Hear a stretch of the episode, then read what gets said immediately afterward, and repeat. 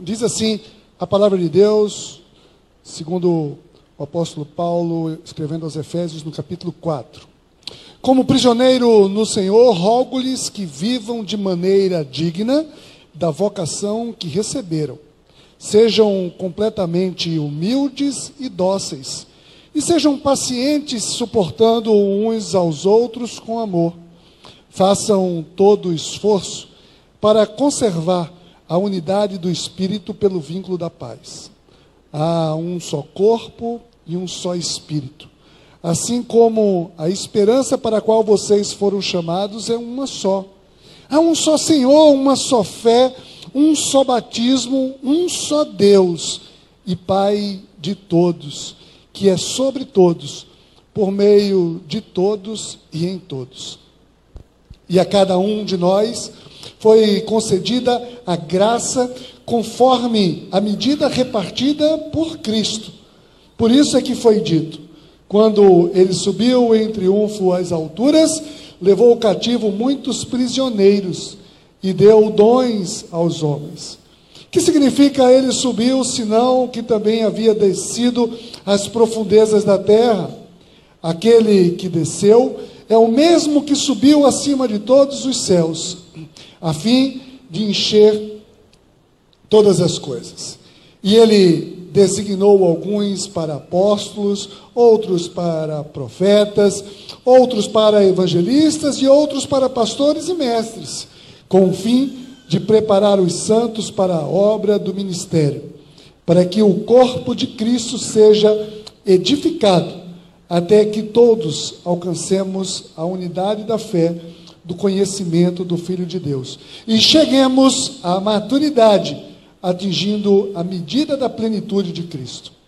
O propósito é que não sejamos mais como crianças, levados de um lado para outro pelas ondas, nem jogados para cá e para lá por vento de doutrina e pela astúcia e espertezas de homens que induzem ao erro. Antes, seguindo a verdade em amor, cresçamos em tudo naquele que é a cabeça, Cristo. Dele todo o corpo, ajustado e unido pelo, pelo auxílio de todas as juntas, cresce e edifica-se a si mesmo em amor, na medida em que cada parte realiza a sua função. Essa é a palavra do Senhor, nós damos graças a Deus. Amém. Graças a Deus. Obrigado, Jason, pela leitura dessa palavra de hoje. Boa noite a todos e a todas. Festa bonita essa de hoje. Já tivemos às 17 horas uma parte aí da turma jovem que também disse sim hoje. Todos jovens, coisa linda aqui, todos jovens, todos, uma sessão de duas ou três pessoas, só jovens e adolescentes nessa geração, nesse tempo tão difícil, nesse tempo tão conturbado, dizendo sim a Jesus dizendo sim à sua igreja, a igreja de Jesus. Então hoje é um dia muito especial. Hoje é um dia sempre para nós esse dia do sim, confirmação.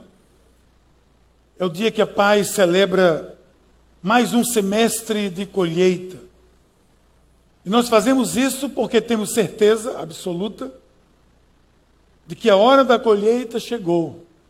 Nós estamos vivendo um tempo, especialmente em nosso país, em nossa pátria, no Brasil, onde as condições para a colheita, as vidas, pessoas que vêm para Cristo, as condições para isso são as melhores possíveis. Se você olhar num, num no âmbito global, você vai ver que em alguns lugares tem sido muito difícil isso. Você vai no Oriente, você vê hoje as pessoas, inclusive, morrendo pela sua fé diariamente. Se desce na África, apesar de todo o mover de Deus por ali, a oposição é muito grande. Países como a Nigéria, por exemplo, onde metade da população é, é, é muçulmana e boa parte dessa oprime os cristãos que estão na outra metade do país. E sobra talvez as Américas, especialmente a América Latina, onde há uma liberdade, onde há uma, eh, apesar de tudo que nós temos vivido, há uma liberdade muito grande para espalhar o amor de Deus.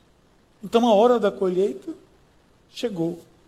E nós que estamos aqui iniciando hoje a estação do crescimento, quinta-feira tivemos aqui o concerto de oração, vocês viram, muitos de vocês estavam aqui, tá, a igreja totalmente lotada para orar e entregar esse período, agora os próximos três meses, estação do crescimento. E veja o que Paulo, nesse texto aqui de Efésios que Jason leu, veja o que Paulo nos ensina, o que Paulo diz para a gente.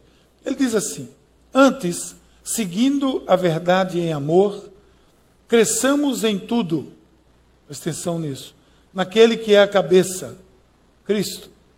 Dele todo o corpo, ajustado e unido pelo auxílio de todas as juntas, cresce e edifica-se a si mesmo em amor, na medida em que cada parte realiza a sua função. Eu queria destacar aqui duas, duas palavras ou duas expressões desse versículo que diz: Antes, seguindo a verdade em amor, cresçamos em tudo naquele que é a cabeça, Cristo. Cresçamos em tudo. Então, nosso propósito é crescimento. Como cristãos, nós queremos crescer. Como igreja, nós queremos crescer. Nós não temos qualquer receio de números, porque números fazem parte do reino de Deus.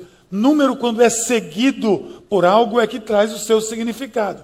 Número seguido por um, um produto qualquer, por um automóvel, por uma fruta, por uma casa, é apenas isso. Mas número seguido de uma vida tem valor no reino de Deus tem muito valor no reino de Deus. Então, quanto mais vidas, mais estamos glorificando o nome de Deus. Ele diz: cresçam em tudo, e nós queremos crescer em número, em profundidade, em discipulado, em expansão, queremos crescer em ministérios, queremos crescer em adoração, queremos crescer em comunhão, crescer em, em missão, queremos crescer em tudo.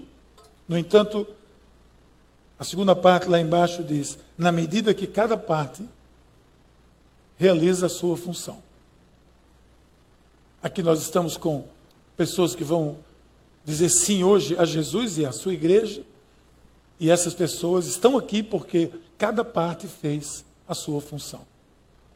Nós sequer tivemos uma grande classe aqui de membresia, uma pequena classe, porque a maioria dessas cento sei lá, 50, 60 pessoas que estão hoje chegando, elas foram ensinadas nas suas células, pelos seus líderes de célula. Por quê?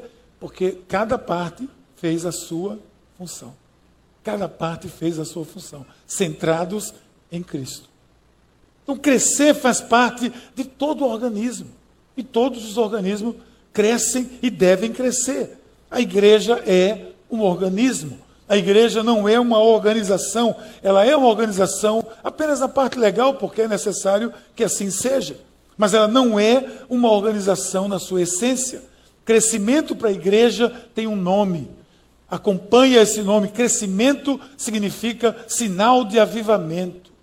E nós queremos avivamento. Nós queremos cada dia vidas avivadas, nós queremos células avivadas, nós queremos igrejas avivadas. A igreja de Jesus Cristo passou por vários ciclos de avivamento. O primeiro deles foi lá no começo, na igreja primitiva. Logo nos primeiros, nas primeiras décadas da fé cristã, o cristianismo se expandiu. Olha aí, expandiu, cresceu. Qual é o propósito dos apóstolos e dos primeiros discípulos? Expandir a igreja, fazer a igreja crescer. Novamente, essa é a meta, esse é o objetivo. E eles cresceram tanto que até o terceiro, antes do terceiro século da era cristã, a igreja já era conhecida sem recursos alguns, né? nenhum recurso de comunicação que nós temos hoje com tanta facilidade. Nenhum recurso. Ela cresceu em todo o mundo conhecido da época. Onde as pessoas iam, havia a igreja cristã, a presença de cristãos nos lares, reunindo-os, nas praças, em qualquer lugar, haviam cristãos, havia cristãos espalhados por todo canto. Por quê? Porque a história disse que no primeiro ciclo, o primeiro grande ciclo de avivamento, foi ali mesmo na igreja primitiva. Depois, na Europa, por exemplo, para citar, houve alguns avivamentos. Houve um avivamento muito grande no país de Gales. Depois houve um grande avivamento na Inglaterra, esse liderado por John Wesley e Charles Wesley, os irmãos Wesley, que, que fizeram um grande avivamento. Por conta deles, a Inglaterra, segundo os sociólogos conhecidos, ela não entrou numa revolução é, sanguinária ou sanguinolenta como a Revolução Francesa, por exemplo. O que livrou a Europa, a Inglaterra, de uma revolução daquele tipo foi exatamente o avivamento do século 17, 18, liderado por John Wesley, porque trouxe amor, trouxe graça, trouxe paz, trouxe Jesus para a vida das pessoas, trouxe o Evangelho, e é isso que traz, que faz uma sociedade equilibrada. Se vocês pesquisarem e vocês forem procurar a opinião dos sociólogos sobre esse período, você vai encontrar um, um cidadão chamado John Brady, que foi um sociólogo, e ele diz: havia uma Inglaterra antes e depois de Wesley. E eu, quando fui trabalhar uma, uma, dissertação de mestrado, eu trabalhei esse assunto e na minha pesquisa eu fiquei eh, impressionado com os resultados, porque a Inglaterra, antes desse período, era um país terrível, era pobre, pobre de espírito, pobre de atitude, era um, um, um país pobre de educação, pobre em tudo, todos os sistemas eram corrompidos. Depois que o avivamento aconteceu naquele país, Pessoas de todos os poderes, executivo, judiciário, legislativo, foram sendo contagiados com o amor de Deus e foram mudando a face daquele país. Ao ponto de sociólogos admitirem que sem isso teria sido uma tragédia para a Inglaterra. Na África, especialmente no oeste da África, houve um grande avivamento chamado o avivamento, o, o reavivamento do oeste da África, ali em Ruanda e nos países do oeste da África. Um grande avivamento que os sinais deles ainda estão presentes hoje. Quando você visita alguns desses países, você percebe isso ainda acontecendo hoje. Ou seja, em todos esses momentos, um dos sinais de avivamento sempre foi o crescimento da igreja. O crescimento da igreja não é o todo do avivamento, mas não há avivamento sem o crescimento da igreja. Não há avivamento sem o crescimento da igreja.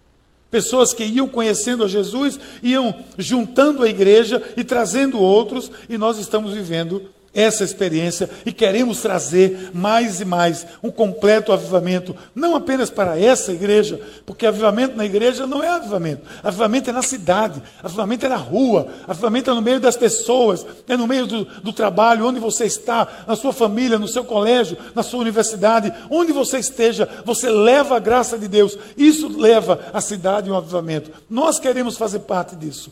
Por isso nós estamos aqui buscando cada vez mais seguir o Senhor Jesus, fazer sair da nossa zona de conforto. Aliás, Bill Johnson, que é um um pastor, um dos pastores da igreja, uma das igrejas mais relevantes hoje nos Estados Unidos, a igreja é Bethel, Bethel Church, lá na Califórnia. Ele tem uma frase interessante, leiam livros desse rapaz, desse homem, homem de Deus. O tempo do avivamento já chegou, e não é para os acomodados, mas é para os apaixonados. O, avivamento é para os apaixonados, é para quem tem o coração pulsando por Jesus, é quem, quem tem sangue na veia que pulsa por Jesus, que, que corre na sua veia o sangue vibrante, escarlate de Jesus Cristo. É para esses que vêm e que são esses que fazem o avivamento. Eu tenho visto aqui sinais de avivamento, claro que tenho, porque eu tenho visto aqui pessoas com esse perfil. Perfil de celebrar essa colheita, perfil de estar na rua, perfil de estar no trabalho, na família, em todo canto, espalhando o amor de Deus. E é isso que nós queremos fazer. Nós queremos celebrar essa colheita, queremos celebrar uma grande colheita, mas para celebrar uma colheita, eu preciso estar dentro de um padrão, dentro de algumas marcas, algumas características que foram ditas aqui na leitura do, da leitura de Efésios, que Paulo deixa para a gente eu poderia dizer que para celebrar a colheita, colheita de pessoas, colheita de vidas, nós temos alguns conselhos a dar. Se você quer fazer parte dela, dessa colheita, escuta o que eu vou dizer aqui. E deixa eu dizer outra coisa mais. Não é dessa colheita, não. Essa aqui já foi, né? Já era.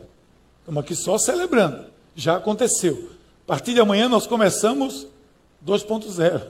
É, 16,2. Começamos já a colheita do segundo semestre. Essa aqui nós estamos celebrando. Então, eu quero convocar você. Nós já estamos olhando para dezembro. Não para aqui não, gente. Pensa que a gente para não, que não para não. Nós já estamos olhando para dezembro, quando vamos novamente celebrar uma grande colheita aqui. Mas para celebrar isso, Paulo diz algumas sugestões. Quer ver uma delas? Viva de forma digna. Olha o que ele diz: viva de forma digna. E que, o que é isso, viver de forma digna? Olha, como é que eu vivo isso? Você que se decidiu por Jesus, você que se decidiu pela igreja de Jesus Cristo, entenda e admita primeiro que antes de Jesus você não era digno. Por quê? Porque você não fazia jus ao que é a vida de um cristão, até porque você nem era cristão. Quando você se decide por Jesus, que você se torna um cristão, aí sim você vai começar a viver de forma digna, de forma que represente, de forma que respeite aquele que é o nosso Senhor. O Evangelho propõe para a gente uma mudança de vida. E aí eu preciso deixar aquela velha forma de viver fora do Evangelho e vou viver uma forma digna de se viver o Evangelho. De que onde eu chego, eu, eu transpiro a graça de Deus. Onde eu chego, eu, eu transpiro o amor de Deus. Onde eu chego, incomoda as pessoas no, senti sentido excelente de que as pessoas vão perguntar: o que, é que está acontecendo? Foi o que houve com você? Foi o que houve com você? E aí você tem a chance de dizer: houve comigo aquilo que, que eu sempre precisava. Deus veio na minha vida. Eu vivo hoje com Jesus. Isso é o que aconteceu comigo. Então, o Evangelho nos propõe valores novos, princípios novos. Paulo recomenda que nós sejamos portadores de atitudes que nos identifiquem como cristãos, não é verdade? Se eu quero fazer essa colheita, eu tenho que me identificar com, essa, com, com os princípios e os valores do Evangelho do amor de Deus. Existem marcas que o próprio apóstolo disse que deverão acompanhar cada cristão. Sinais que devem deixar claro que agora eu sou parte dessa família. Quando alguém pergunta o que, é que você vai fazer essa noite, e você vai dizer, eu vou, eu vou na minha célula.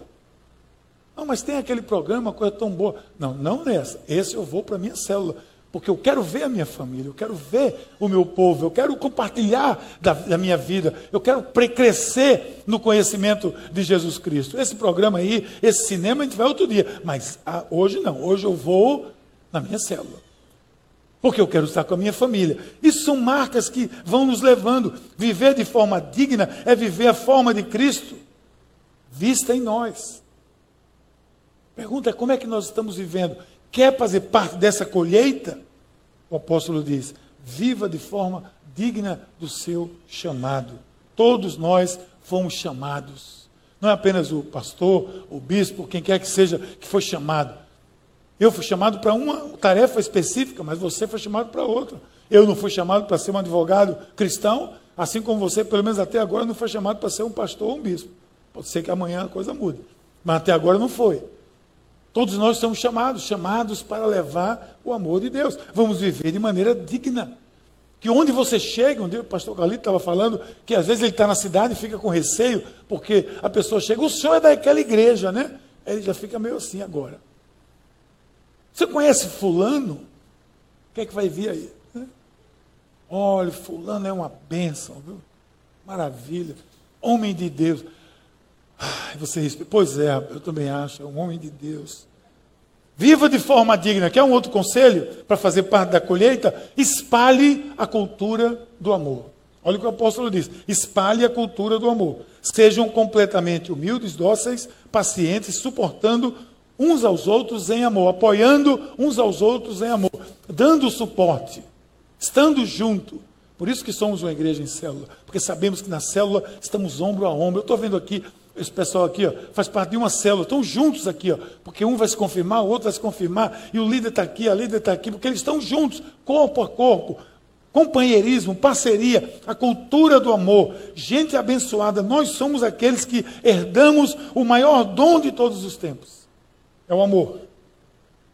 Mas o conselho do apóstolo Paulo a esses Efésios foi esse: sejam pessoas amorosas que aí vocês são dignos, aí vocês participarão da colheita, humildes, dóceis, assim como queiram, vão ampliando esse conceito de amor. Essa é a marca de Cristo em nós. O que é que chamou a atenção dos cristãos? do povo em relação aos cristãos no primeiro século da era cristã. Nem haviam templos como esse, nem haviam edifícios, mas havia um, um senso de amor entre eles que chamava a atenção de todos. O amor foi a marca da igreja. Nos seus apogeus, nos seus avivamentos, o amor sempre foi a marca. Sempre deixou um, um, um selo de amor onde ela passou. A igreja em Roma, nos primeiros séculos, é conhecida como a igreja amorosa. Ele diz que a igreja, os cristãos cuidavam de, das pessoas que ninguém queria cuidar, que abandonavam nas ruas, abandonavam nas ruas leprosos, abandonavam nas ruas pessoas com enfermidades que não se conhecia. Os cristãos é que chegavam junto e iam cuidar. E as pessoas diziam, ficavam impressionadas, diziam: como é que é isso? Esse povo vai cuidar desses doentes aí? Assim a igreja foi tomando cada vez mais o seu espaço, alcançando o seu espaço. A Bíblia está repleta de conselhos né, sobre isso. Mas que todos nós temos acesso, nós temos acesso, você pode ler. Não adianta eu ficar aqui falando, claro que não. Mas é bom entender que amor é ação, é verbo. É, James Hunter que diz que o amor é o que o amor faz. Não é o que o amor diz, é o que o amor faz. Você fica aí dizendo para a sua amada, a sua esposa, que você ama, que você ama, minha princesa. Legal. Mas não se surpreenda se ela perguntar, e depois? E fora isso? Fora esse mimimi aí de eu te amo, eu te amo, e na prática, o que é que acontece? Lava um prato, lava uma louça, ela vai ficar derretida assim. Isso aqui é o marido, não é não, Márcio? Vai ficar derretida. Pega o lixo, limpa. Faz uma comidinha, estou indo longe demais, né? Vou parar por aqui, senão a turma vai começar a exigir. E agora que tem culto, culto de mulher aqui, imagina. Belisque ele aí não, viu? Não belisque ele aí não. O que que Paulo diz? O amor tudo sofre, tudo crê, tudo suporta. Então, quer fazer parte da colheita? Vamos espalhar a cultura do amor. Quando nós saímos por aí, fazendo aqui blitz de oração, estamos espalhando a cultura do amor. Quando a gente vai lá fazer momento a dois, quando vai fazer é, é, momento dos homens, culto das mulheres, tudo isso é uma maneira de espalhar o amor, mas é sair das nossas paredes, como nós estamos planejando fazer aquela invasão de amor em breve, se Deus quiser. Nós vamos para todo canto, vamos servir e as pessoas vão ficar, claro, impressionadas. É espalhar a cultura do amor. A colheita sempre é feita como fruto do amor. É um terceiro conselho? Trabalhe com esperança e trabalhe em unidade. Mas primeiro de tudo, trabalhe. Trabalhe. Quer fazer parte da colheita? Trabalhe. Se esforce. Faça a sua parte. Exercite o seu dom, o seu talento, a sua capacidade. Nada pior do que um cristão que congela os seus talentos. Nada pior do que um cristão que retém os seus talentos e não os usa para o crescimento da obra do Senhor. Quando eu digo que não os usa, é porque os tem, mas não os usa. A gente fala de colheita, a gente fala em expectativa, esperança. Eu sou chamado para perspectiva, para o futuro, para algo além, muito maior do que eu posso imaginar. Olha, a melhor imagem disso é um agricultor. É o agricultor que planta na expectativa de colher. Se você planta, diz a Bíblia, pouco, você vai colher pouco. Se você planta muito, se não houver nenhum intempérie, você vai colher muito.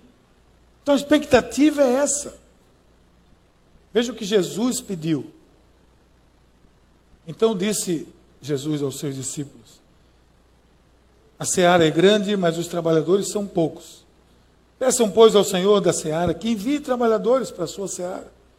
Gente, fazendo um, uma volta aqui nesse contexto, De fato, haviam poucos obreiros. A igreja era incipiente, era um grupo pequeno de pessoas. E a seara era o mundo todo. Jesus não, nunca teve o um pensamento pequeno.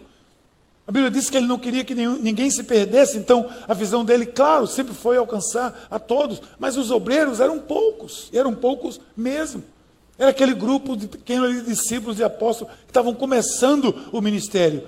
E ele diz: peçam para que o Senhor da seara mande trabalhadores. E eles devem ter pedido, porque o Senhor da seara mandou. Só aqui nós temos quantas centenas de trabalhadores que o Senhor mandou. Só hoje estão chegando aqui quase 200 pessoas que estão entrando nessa seara como trabalhadores. Quem são esses trabalhadores? Somos nós. Somos eu, é você, como líder de célula, como líder de ministério, como membro de célula, é você como cristão. Os trabalhadores somos nós. A oração dos apóstolos, a oração que Jesus disse, ore, eles oraram e aconteceu. Olha que maravilha. E pior de tudo, melhor de tudo, bem dizer, é que somos nós o resultado da oração. A seara continua sendo grande, mas temos muito, muitos trabalhadores aqui. Temos muitos trabalhadores. Nessa igreja hoje, 120 famílias recebem células em suas casas. Nós temos o alvo de 200, depois queremos o alvo de 400. Em 2020, queremos mil. Imagine mil famílias trabalhadoras para o reino de Deus, espalhando como formigas. Acabei de ler o livro Formigas, do Dr. William Douglas, estou entusiasmado com as formigas. Estou entusiasmado, vou fazer uma série aqui, Viva como Formiga. Né, pastor? A gente vai fazer aqui. O que é que a formiga faz? Trabalha. Trabalha. Com esperança, com unidade. Trabalha junto, trabalha com visão. Quer participar da colheita? Trabalhe com esperança e com unidade. Nós somos pregadores da esperança, nós somos os cavaleiros da esperança. Somos aqueles que levamos o amor de Deus.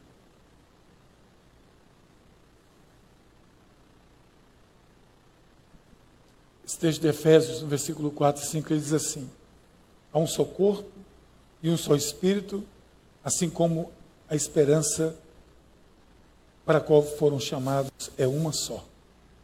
Nós somos um corpo, há só um espírito, que é o espírito de Deus e a visão de Deus, e todos nós somos um só corpo. Por isso que dizemos aqui na ceia do Senhor, embora muitos somos um só corpo. Em unidade, cheios dessa esperança fantástica, que faz nos acordar todo dia e ver o mundo que nós estamos vendo, e ver os obstáculos que nós estamos vendo, mas nós precisamos ver outros olhos, gente. Eu tenho compartilhado, tenho vivido com pessoas, graças a Deus, e tenho, tenho dito isso, tenho ouvido isso, tenho repetido isso. Deixem, não escutem só o que está acontecendo nesse país. O mundo está, está acontecendo, estão acontecendo coisas nesse mundo que são incríveis no sentido da palavra em relação ao avanço do Evangelho. Incríveis, coisas fantásticas. De gente onde você só vê gente sendo degolada pelo ISIS, você saiba que existem pessoas que estão sendo alcançadas. E muita gente alcançada. Porque eles estão vendo que aqueles que eles reputavam defender a fé, esses são aqueles que estão matando, esses são aqueles que estão destruindo, e eles não estão seguindo, e o Evangelho está se espalhando pouco a pouco dentro do Oriente Médio, nos lugares mais difíceis que você pode imaginar. Mas quando a gente vê aqui, só tem Globo e, e, e etc., né? só mostra o degolação e pronto. Mas tem muita coisa acontecendo. Quer fazer parte da colheita? Compartilhe a cultura da graça. A cultura da graça. Graças a Deus, nós somos uma comunidade. Se você não faz parte dessa igreja, hoje está aqui ou está assistindo pela internet, saiba, nós somos uma parte de uma igreja, graças a Deus, que, que tem a cultura da graça, que acolhe com a graça de Deus, que acolhe com amor, que acolhe com um sorriso. Sorrir nessa igreja é compulsório. É obrigatório. Se você não sorrir, não pode ser membro dessa igreja. Tem que sorrir aqui, não é verdade? Pessoa que chega aqui pela primeira vez tem que receber beijo, abraço, tem que receber tudo. Visitante aqui tem cadeira cativa, primeiro lugar. First class, first class, business class. Que nós queremos compartilhar a cultura da graça. E a cada um, diz o apóstolo, foi concedida a graça conforme a medida reportada, repartida em Cristo. Veja bem isso. Como é que foi repartida a graça por Cristo? Abundante. Abundante. Compartilhe a abundância, não a escassez. Compartilhe o dar, não o reter. Rejeite ser um acumulador. Eu não sei se você, fora a televisão, se você já teve o, o, a infeliz felicidade de visitar uma casa de um acumulador, de uma pessoa enferma, patologicamente e diagnosticada como acumulador. Não pense que isso é ficção, isso existe, você sabe disso. Pessoas que têm pavor a se desfazer de alguma coisa, pessoas que têm pavor a dar alguma coisa, mas um dia eu vou precisar disso aqui, o quê? Desse biliro. Tem biliro ainda? Mulher, você aí. Tem, tem, tem. Tem Bob ainda? Tem, tem. Esse Bob aqui foi, foi que minha mãe usou no casamento dela. Está aqui a caixinha de Bob dela. Eu vou guardar. Pior é quem vai herdar. Vai fazer o que com isso? Vai herdar uma caixa de Bob. Mas, meu Deus do céu. Eu não posso me desfazer, porque foi uma herança com muito valor. Valor de quê? Isso é o cabelo, o cheiro do cabelo da velha mas não tem mais nada. Mas você acumula. Esse sentimento de acumular, de acumular, de acumular, é um sentimento maligno. Porque a Bíblia diz: mais feliz é dar do que receber. Por quê? Porque Jesus deu, porque Deus deu Jesus, porque para ser parecido com Cristo, eu tenho que dar, porque Ele deu tudo, Ele deu a própria vida. Mas eu sou aquele que retém. E a cultura da graça precisa ser compartilhada, porque a cultura da graça é a cultura da abertura, é repartir. Você quer colher muito? Primeiro, plante muito. Plante muito e doe muito. Seja generoso, generosa. Olha o que diz aqui, 2 Coríntios 9,6. O mesmo Paulo diz: quem, que o que semeia, semeia pouco, pouco também ceifará. Quem semeia abundância, abundância ceifará. Se você está colhendo pouco, não está gostando do que está colhendo, mude a semente. Está gostando não do que está colhendo? Está reclamando? Muda a semente. Vai nascer outra coisa. Se está colhendo por aí ódio, vai espalhar a cultura da graça e a cultura do amor. Vai compartilhar isso.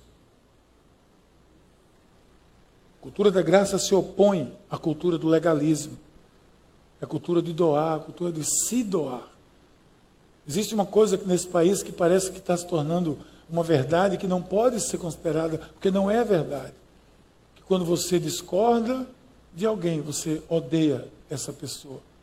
Quando você discorda de uma ideia, você, de uma ideia, você odeia pessoas. Na fé cristã não é assim. Nós discordamos de ideias, mas nós continuamos amando as pessoas. E vamos amar, e vamos amar, e vamos espalhar a cultura da graça. Por fim, eu vou terminar dizendo a você que se você quer fazer parte dessa colheita, Sirva esse chamado que você tem para transformar vidas. Parabéns a vocês, líderes de célula, que estão cumprindo seu, a sua tarefa, fazendo o seu, respondendo ao seu chamado. Mas muito mais temos pela frente. E ele designou alguns para apóstolos, outros profetas. E aí ele segue, vai dando as áreas ministeriais, e por fim ele diz: para a obra do ministério designou para a obra do ministério. Vocês que estão entrando nesse, nessa abençoada família, saibam que vocês têm dons, que vocês têm, vocês têm talentos, vocês têm capacidade, vocês têm recursos que talvez vocês nem saibam ainda, mas que Deus vai mostrar a vocês, para vocês colocarem em prática o serviço na obra do ministério. Todos nós somos chamados a colheita bem feita é aquela que alcança muitos frutos. Então, vocês, mais uma vez, que estão se confirmando hoje, estão levantando a bandeira de Cristo, bem alta, para que todos vejam. que você quer ser essa pessoa. A sua família hoje vai saber e sabe que você é um crente em Jesus Cristo. Os seus colegas vão saber que você é um crente em Jesus Cristo. Sua faculdade vai saber. Aqueles que estão em volta de você vão saber que você agora confessa Jesus Cristo. E eles saberão sempre se você viver de maneira digna do Evangelho, espalhar a cultura do amor, ter esperança e trabalhar em unidade, compartilhar essa cultura da graça maravilhosa e servir, responder ao chamado que Deus tem para a sua vida. Isso coloca você dentro dessa grande colheita e já coloca você dentro da colheita para que a colheita se amplie e que mais e mais você possa ajudar a expandir essa rede maravilhosa da graça de Deus para trazer mais e mais pessoas. Estamos olhando adiante, confiando que o Senhor, que é o Senhor da seara, já está mandando muitos dos seus obreiros para que a seara aconteça, para que a colheita maravilhosa aconteça.